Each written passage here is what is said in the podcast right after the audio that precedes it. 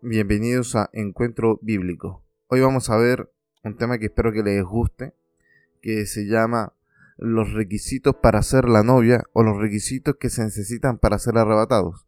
Para eso encapsulamos los requisitos en siete. Evidentemente, esos siete engloban a su vez otras cosas que quizás por el tiempo que nos desarrollamos en estos podcasts no se vayan a alcanzar a, tomar, pero vamos a ver los aspectos generales si tú quieres eh, ahondas más en tu casa. Pero escucha bien este podcast. Los siete requisitos de la novia de Cristo. Basándonos evidentemente en, en la palabra de Dios. Comenzamos. Entonces, la Biblia narra lo siguiente. En Apocalipsis 3.7 Vamos a las siete iglesias del Apocalipsis, en Apocalipsis 3.7, dice, escribe el ángel de la iglesia en Filadelfia. Esto dice el santo, el verdadero, el que tiene la llave de David, el que abre y ninguno cierra, y el que cierra y ninguno abre.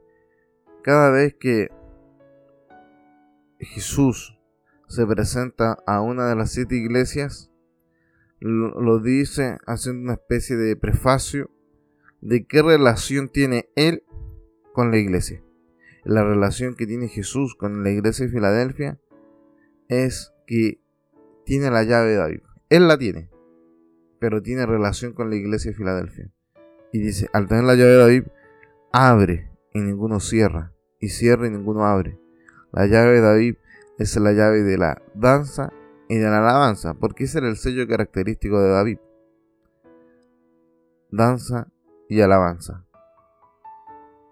Muchas veces vemos iglesias que no tocan o no usan instrumentos, no les llama la atención. Pero la Biblia dice que la iglesia de Filadelfia, si la leemos de las siete, es la única de las siete que da la sensación que es la arrebatada. Es la única que tiene esa relación que es la, la arrebatada. Porque dice más abajo en Apocalipsis 3.7 a la iglesia de Filadelfia, le dice, te guardaré de la hora que ha de venir sobre el mundo entero, y te haré pilar en la santa ciudad de Jerusalén, que desciende del cielo. Que desciende del cielo, o sea, una santa ciudad que desciende del cielo. Y cuando lo pone en esa ciudad, cuando la ciudad está no dice, y te haré pilar en la santa ciudad de Jerusalén que desciende del cielo. O sea, van a pescar este pilar y lo van a poner arriba. Vemos un párrafo parecido en Efesios 4 del verso 9 en adelante cuando dice, ¿quién es este que bajó? Sino que también subió, pero para bajar primero tuvo que estar arriba. ¿ah? Y subió a los cielos para llenarlo todo, hablando de Cristo. si te dice que la santa ciudad de Jerusalén desciende del cielo y lo van a hacer pilar en esa ciudad, es que esta iglesia es la arrebatada. Y el primer requisito que le dan es que tiene la llave de David. ¿ah? Esa es la primera relación que tiene con Jesús con nuestro Señor Jesucristo, que tiene la llave de David. Danza y alabanza. Y David cantaba con instrumentos, con arpa, o sea, usar, decir que hoy no hay que usar instrumentos dentro de la iglesia es algo, digámoslo, un poco desfasado del contexto bíblico. Puede que los instrumentos que se usen hoy en la iglesia sean diferentes, pero eso es para otro tema. El hecho es que en la iglesia tiene que haber danza y alabanza. Segundo punto. ¿Quiénes más representan, entre comillas, a los arrebatados de Dios? Sino los 144 mil. Y dicen, lo primero que habla de los 144 mil en Apocalipsis 14, dice, y cantaban un cántico nuevo delante del trono y delante de los cuatro seres vivientes y de los ancianos, y nadie podía aprender el cántico sino aquellos 144 mil que fueron redimidos de entre los de la tierra. ¿Ah? O sea, fueron redimidos como primicias. ¿Ah? Dice más abajo, para el Señor, como primicias, o sea, lo primero, dando a entender que la iglesia arrebatada dice, y cantaban un cántico nuevo. En Salmos 96, del 1 al 2, dice, cantad a Jehová cántico nuevo, cantad a Jehová toda la tierra, cantar a Jehová y bendecir su nombre, anunciad de día en día su salvación. ¿Qué vemos acá? El cántico nuevo es una de las cosas que hace la iglesia que arrebatada. Canta un cántico nuevo. Cántico nuevo es el cántico que algunos hermanos logran al conectarse su espíritu con el espíritu de Dios mientras están en la adoración estándar que tocan los ministros y vas más allá. Si vemos en internet, hay iglesias que están cantando, están cantando, están ministrando y después dejan de cantar. Pero sigue la música. Y esa música acompaña cánticos de hermanos. Cánticos que no pueden ser aprendidos por otras personas. Pero no hace referencia, ojo, no hace referencia a... No hace referencia a esto que es el... No hace referencia a cántico en lenguas, sino dice cántico nuevo. O sea, tú lo entiendes, pero no lo puedes seguir porque es espontáneo. Es algo de tu espíritu, es espiritual, pero no es que el Espíritu Santo te tome, no, es espiritual de ti para Dios. Recuerden que nosotros somos espíritu. Y cuando hablamos de cosas espirituales nos referimos a cosas de Dios, pero nosotros también tenemos espíritu, hablando cosas entre espíritus, un cántico nuevo. Primer requisito, tener la llave de David. Los primeros requisitos, si nos empezamos a dar cuenta, tienen mucho que ver con la alabanza. Pero el primero es tener la alabanza de David en danza y alabanza instrumental. Y después de esa danza, pasar a la evolución de la danza, al siguiente nivel de la danza o al siguiente nivel de la adoración, que es el cántico nuevo. Para presentarte sin cántico nuevo, o sea, con cántico nuevo, también dice así. El tercer punto, Efesios 5, 25 al 27.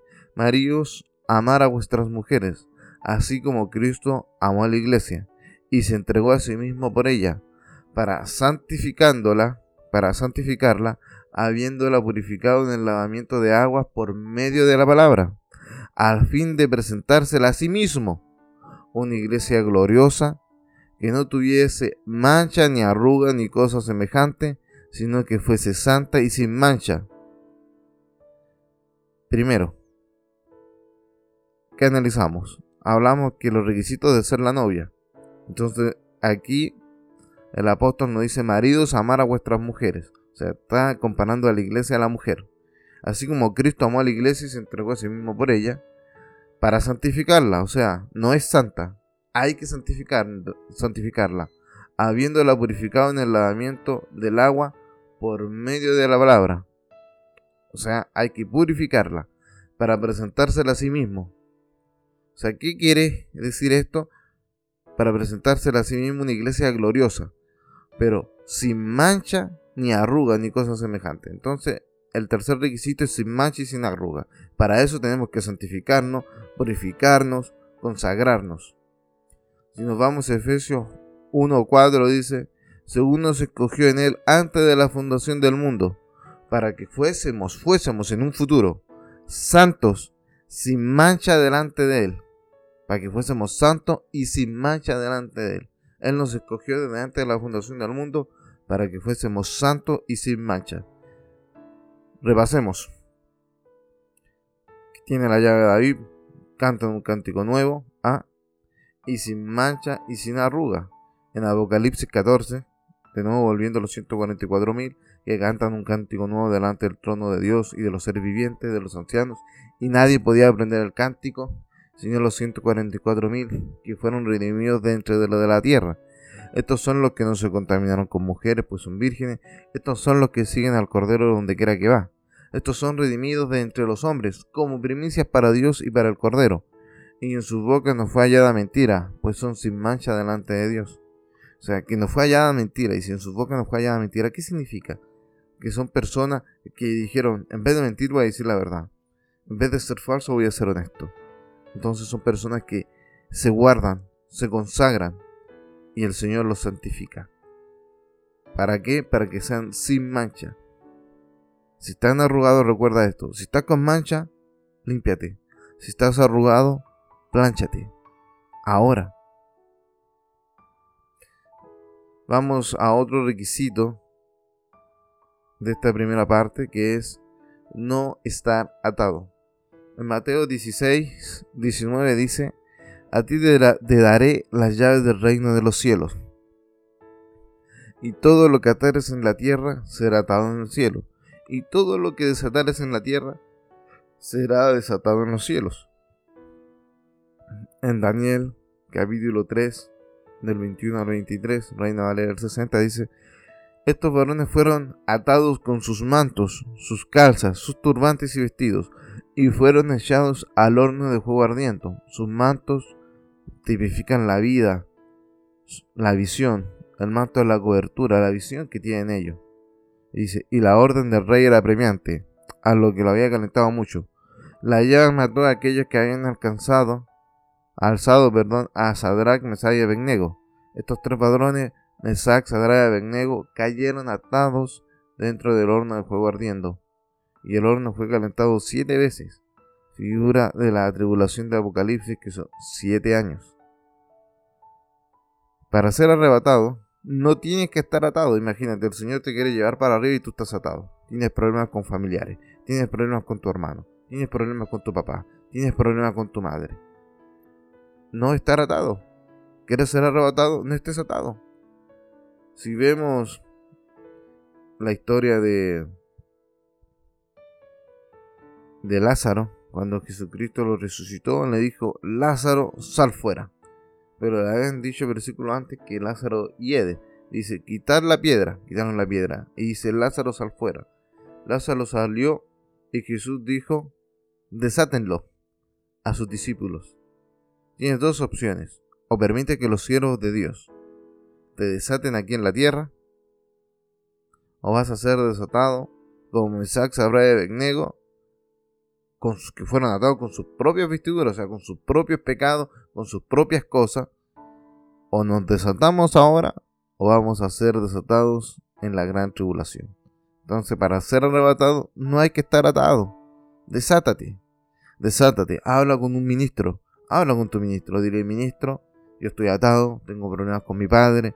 Mi padre me golpeaba, mi padre era alcohólico, mi padre golpeaba a mi madre, etcétera. O al revés, mi madre me golpeaba mucho, nos dejó, nos abandonó, y yo tengo eso en mi corazón y no la puedo perdonar, etcétera, etcétera, etcétera.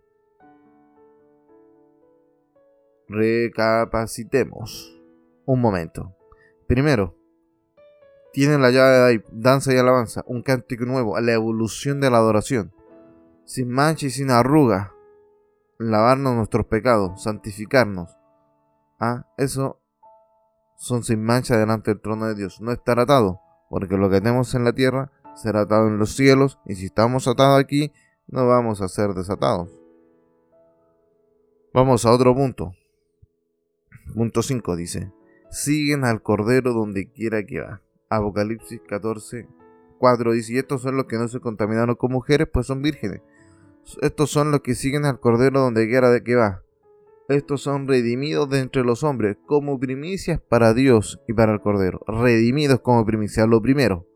Los que saben de cosecha saben que hay cosecha, pero antes de la cosecha viene la fruta temprana, que es las primicias, que antiguamente se le entregaban al rey. La cosecha para el pueblo, las primicias para el rey, y después rebusco lo que quedó ahí entre medio de, la, de las parras.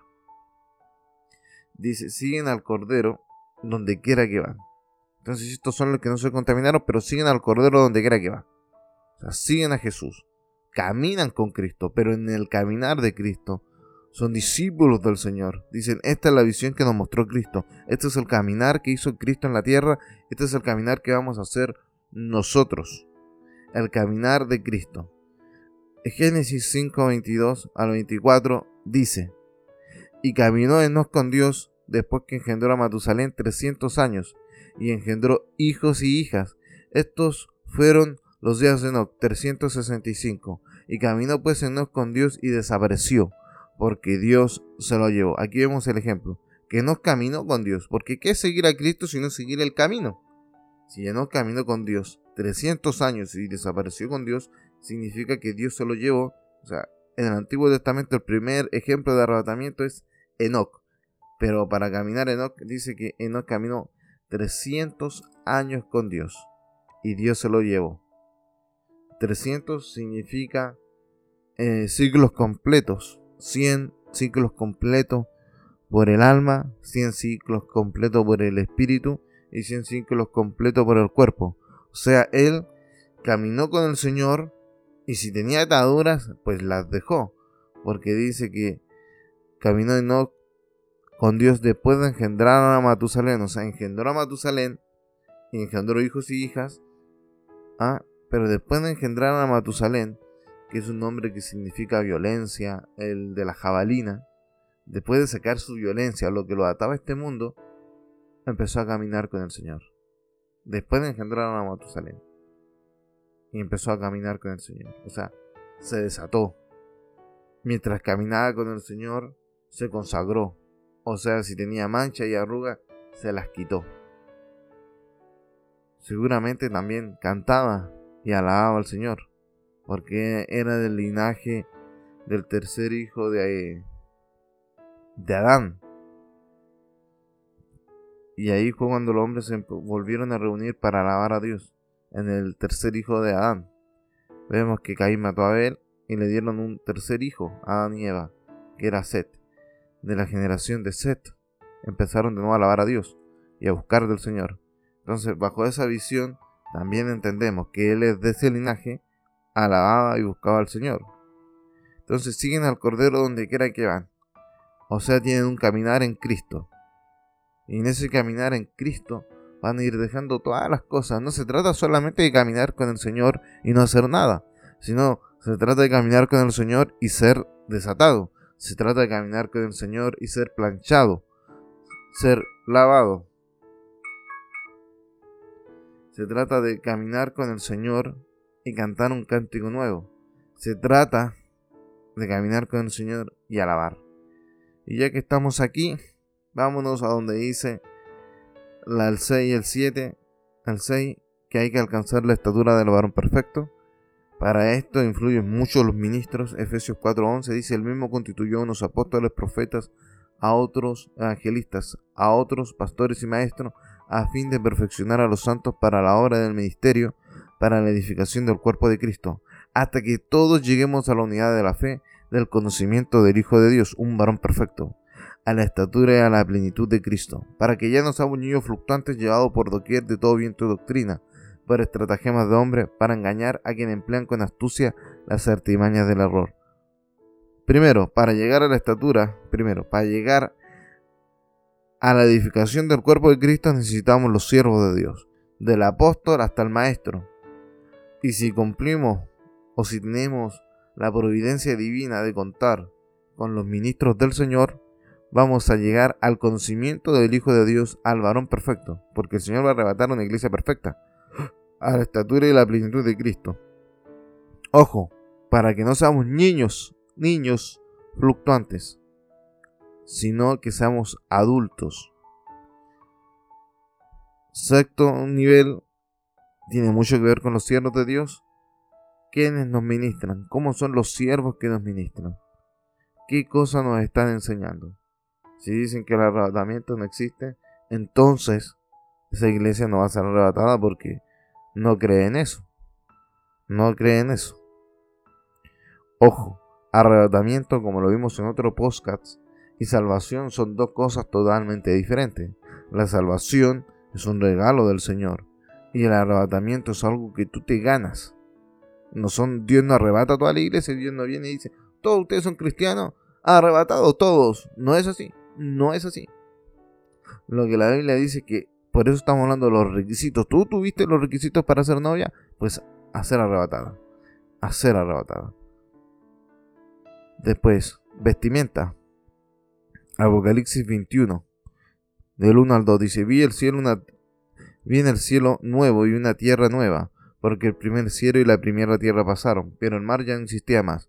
Yo, Juan, vi la santa ciudad, la nueva Jerusalén, descender del cielo de Dios, dispuesta como una esposa ataviada para su marido. Otras traducciones de Biblia dice, vi la santa ciudad de Jerusalén vestida como una novia o como una esposa recién casada cuando uno va a una fiesta de un matrimonio, ya están casados, ya no, no es la novia, ya son marido y mujer, pero ella conserva el vestido aún.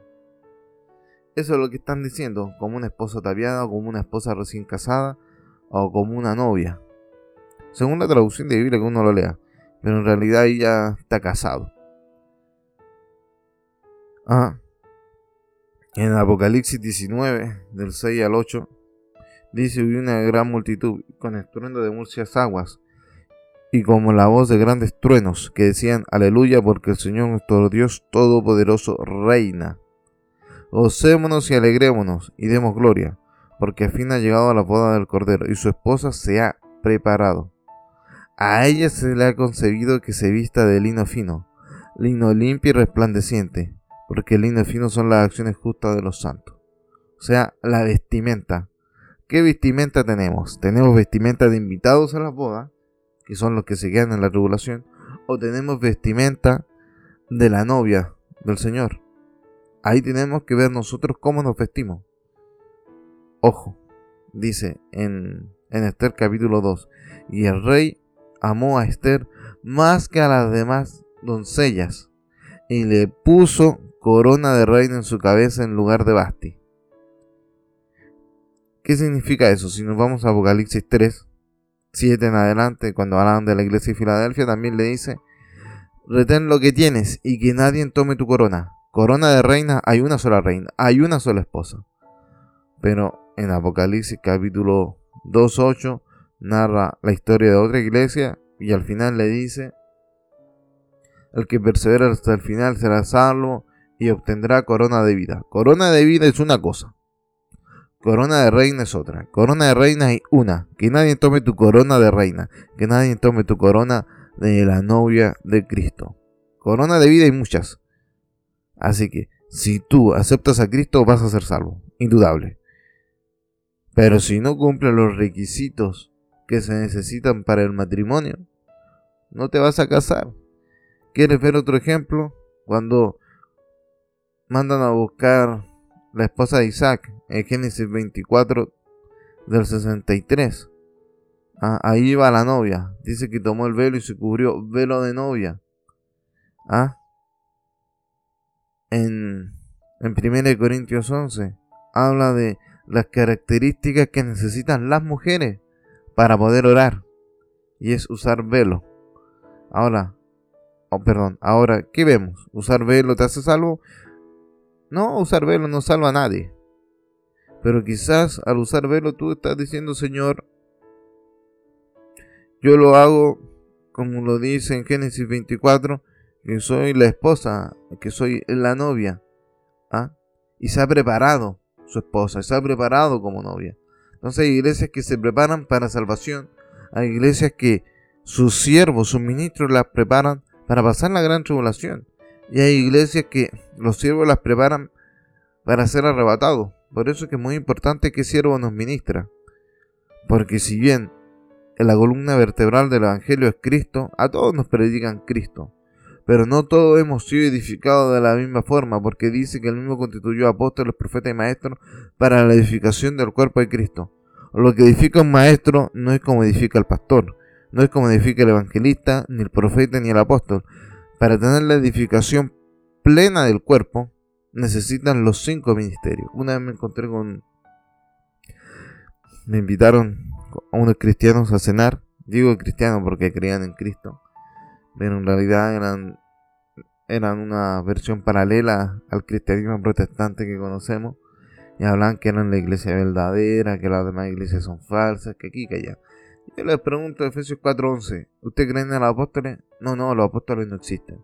Entonces tú me estás diciendo que esa edificación del cuerpo de Cristo le faltan los apóstoles. Entonces, una iglesia perfecta no le falta una mano. Tú te casas con la perfecta, o sea, la que tiene todos sus dedos, dos ojos, la iglesia perfecta. Si le faltara algo, no es la amada. Dios la ama igual, pero como invitada, no como esposa. Ojo con eso. Los siete requisitos para ser invitados, o sea, perdón, los siete requisitos para ser la novia del Cordero. Bendiciones. Dios los bendiga.